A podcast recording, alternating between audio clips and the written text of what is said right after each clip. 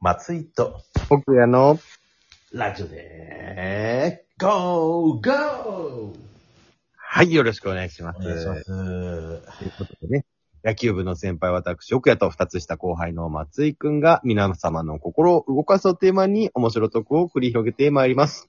行きましょう。はい。言った言ったももう言わないんだね。はい、もうあんなん言ってたらもうね、終わっちゃいますもん。めちゃくちゃ声がこもってるな。風呂かいや、どうした便所どかうした全然どうしたソファーです、普通に。どうしたんですかねガサガサが。 本当ですかいや、でも、今度こそね、あの、奥谷さんが、この5ヶ月間、空白の5ヶ月間、はいはい。何をやっていたかちょっとお聞きしようかなと。すぐ脱線しちゃうんでね。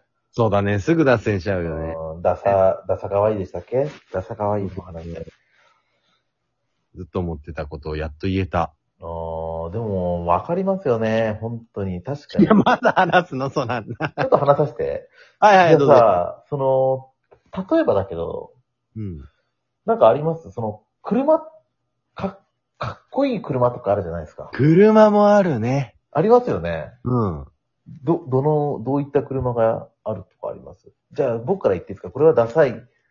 かっこつけてる。まかっこつけてるまさに今日俺思っとったことあるわ。いや、あまーた聞いて。ああ、あじゃあ、スポーツカーとかはどうですかかっこいいですかダサいですかダサくないのかまあ、くうん、いや、まあ好きな人は好き。まあ好みかなっていうぐらいかな。つまり、格好つけていないと。う。うんん、なるほど。じゃあ、その、ワンボックスカーにエアロつけてる人はどうですかあー。ヤンキーみたいな、ああいうの。ー。わかりかねるけど、うん。趣味なんだなっていう。あれも違うんだ。うんええじゃあ、どれだろうええど、じゃあ、どれですか岡谷さんの言う、その、格好つけてる車って。えーっとね、でっけえアメ車乗っとる人。 いや、もう、サーファー やん。サーファーやろ、それ。じゃあ、まさに今日もっと聞いて、まっちゃん。サーフの、サーフボード乗っとる車やろ、それ。いや、まあまあまあ、入るけど、うん。あの、立中に僕は車を止めるとるの。うん。そしたら、こう、本当に大きい会社、うフんォードとか、うん。アメリカで本当普通に走っとるような、うん大きい SUV 的な、うん。が止まってんだけど、うん。止まってる位置が、うん。こう、連絡通路に近ければ近いほど、車って止めるじゃん、みんな。少しでも。うんまあまあ、早いからね。うん。そう、詰まってくじゃん。うん。その車さ、うん。でけえもんでさ、うん。狭いとこ止めづらいもんで、めちゃくちゃ遠くの誰も止まってないところに止めとるやんね。うん。めちゃくちゃダッセーなと思って。うん。かっこいいが行き過ぎて、うん。生活に支障をきかし、きたしてるって思ったらう、ん。めちゃくちゃ情けないなって思ってさ。うん。きっと燃費も悪いですよ。そうそうそうそうそうそうそうそう。そうそう。それを見たときに、うんうん。あの、 だ、うん、まさに今日思ったダッサいなーって。それも2階に1台そういうの、3階にも1台。2台と思って。ほんと、一エリアに一台いるんだ、じゃあ。そうそあうその数的には。へえ。なるほどね。う。思うよね。わかるうーん。ちょっと理解しがたいですけど、まあ言わんとしてることはわかる、わかれるような気がしますけどね。うんうんへえ、そういう人、どういう人だと思います服装とか。うん。えー、多分、もうこの時期だもんで、早速七分丈か六ね、五分丈ぐらいのズボンで、短パンね。うん。で、帽子、ニューヨークヤンキースのキャップ。なんでよ。そのニューヨークヤンキースの帽子のあれ、何それそういう人、あかぶってんのニューヨークヤンキース。かぶってんだ。それであ、のイメージだと。そう、へ整えた髭でね。ー、ああ。サングラスとか持ってないそういう人。ああ、そうだね。うんうん。サングラス。俺あの、イオンモールとかでサングラスしとるやつ、マジでムカつくんだ赤か、まあ、2個出とらんぞ、ここってはいは言いうんはだいけはいど、はいあはい。のおしゃれなんだなっていうふうなね、やっぱそういうふうに思いますけど、そうだね。何やそれって。でアメリカ人とかさ、その目がさ、その、ね、ほら、黒じゃないじゃないですか、瞳が。ほうほだからその影響を受けやすいってことでサングラスつけるっていうケースあそうなんだ日本人は別にその目が弱くないんで、う。うまあん。つける必要もないっていうふうには聞くんですけど。まあ急に声がクリアになったな。そう、そうなんですよね。なんかそういうことも考えて、サングラスをね、屋内でかけてる人、うん。これではね、岡さんも思うんじゃないですかダサいなって。めちゃくちゃ思うね。でしょうん。いや、いやね、リゾート、南国とか行った時にちょっと浮かれたてつけました。これはまあ許してやるわな。 それはそう、もう抹茶の言う通り、イオンとかね。う。うん。うん。あの、一回さ、細かくて伝わらない選手権で俺めちゃくちゃ面白いっつって抹茶に送ったやつ覚えてるえ、どういうのですあの、イケイケのパパの真似のやつ。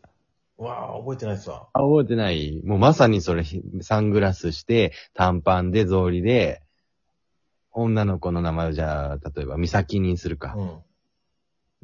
おい、あ、美咲、スイミングっていう言い方のあの、真似がめちゃくちゃ面白くて抹茶に送ってないっけ多分僕じゃないですね。嘘、また送ろう。俺もうなんまですさにこの流れなんだけどさ、本当に。えー、全然面白い。ああ、受けるんだ、それ。 何その言い方。いやどうしたんですか、急に。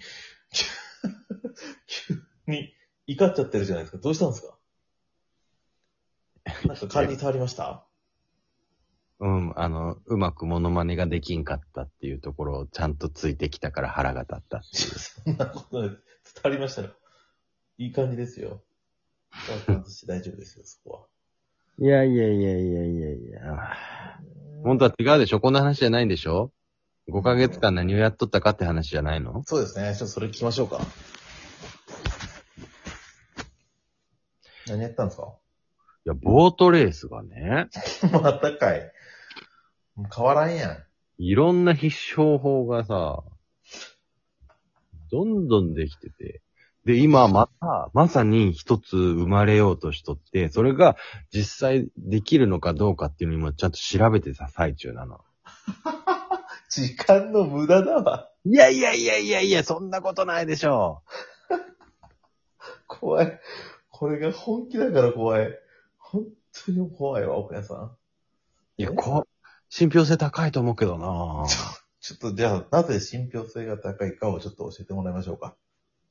いや、結局ボートレースっていうのは1号艇が逃げる確率が60、まあ50から60%でしょはい。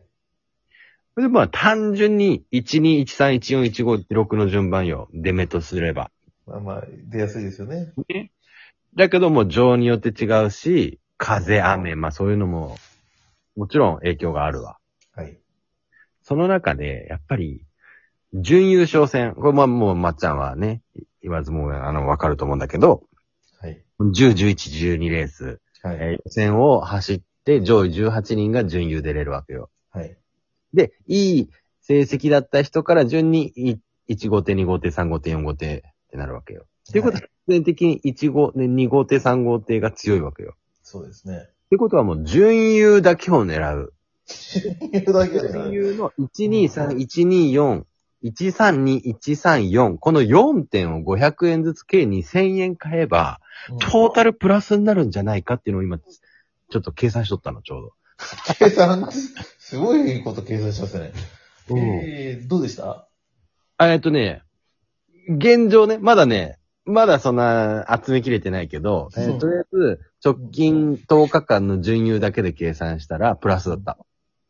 えー、ど、二千どんぐらいになってますえっ、と、わずかなプラスだった。すかな。プラス。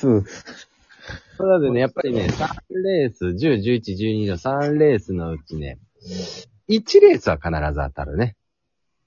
えー。連発ではなかったな。あ、いやいや、ごめん、ある、ある、ある、あるけど、まず1個か2個。うん。で、あとは1個は当たる。2個当たるのが一番多かったかな。全当たりが逆になかったな。おっていうところで、えーい、だいたい1レッスンなら2000円。で3レッスン6000円。うん。バックがあれば、勝てると。ー。どうこれ。ちょっと今までより、いけそうじゃないうーん。うん、まあそうっすね。ちょっと、その、レースかける対象を準優勝戦うん。ねだけに絞ったっていうのはそう、うん。いいかなって思いましたけどね。うん。やっぱ硬くなりやすいですかそういった、あそのう、そうそう。なので、ここまでたどり着いたうん系っていうのは、あの、ガチガチくんなのよ。根底にあるのは。ガチェッチ君。ガチガチくんでね、100円、200円、こここも法っていうのはね、名前最近やっと覚えたんだけど、えー100円、200円、400円、800円、1600円ね。うんで、それをまたちょっと僕の方でアレンジしたのが、1日1万円生活だわ。あー1.1000円を10レース選んで、トータルで1万以上になるんじゃないかっていう、そのガチガチの10レース選んで。うん。うん。っていうのを編み出して、で、行き着いたのが、今言った、まあ、必勝法究極。じゃないかと。あーこれをね、5ヶ月間ずっと研究している。 5ヶ月間。ずっと研究してる。うん。すごいですね。えー、え今んとこその、実際にかけてみて、トータルは、その、ガチガチ君から勝ってます。そうだね、今んとこトータルで言うと、だいたいマイナス20万ぐらい。負けとるやんけ。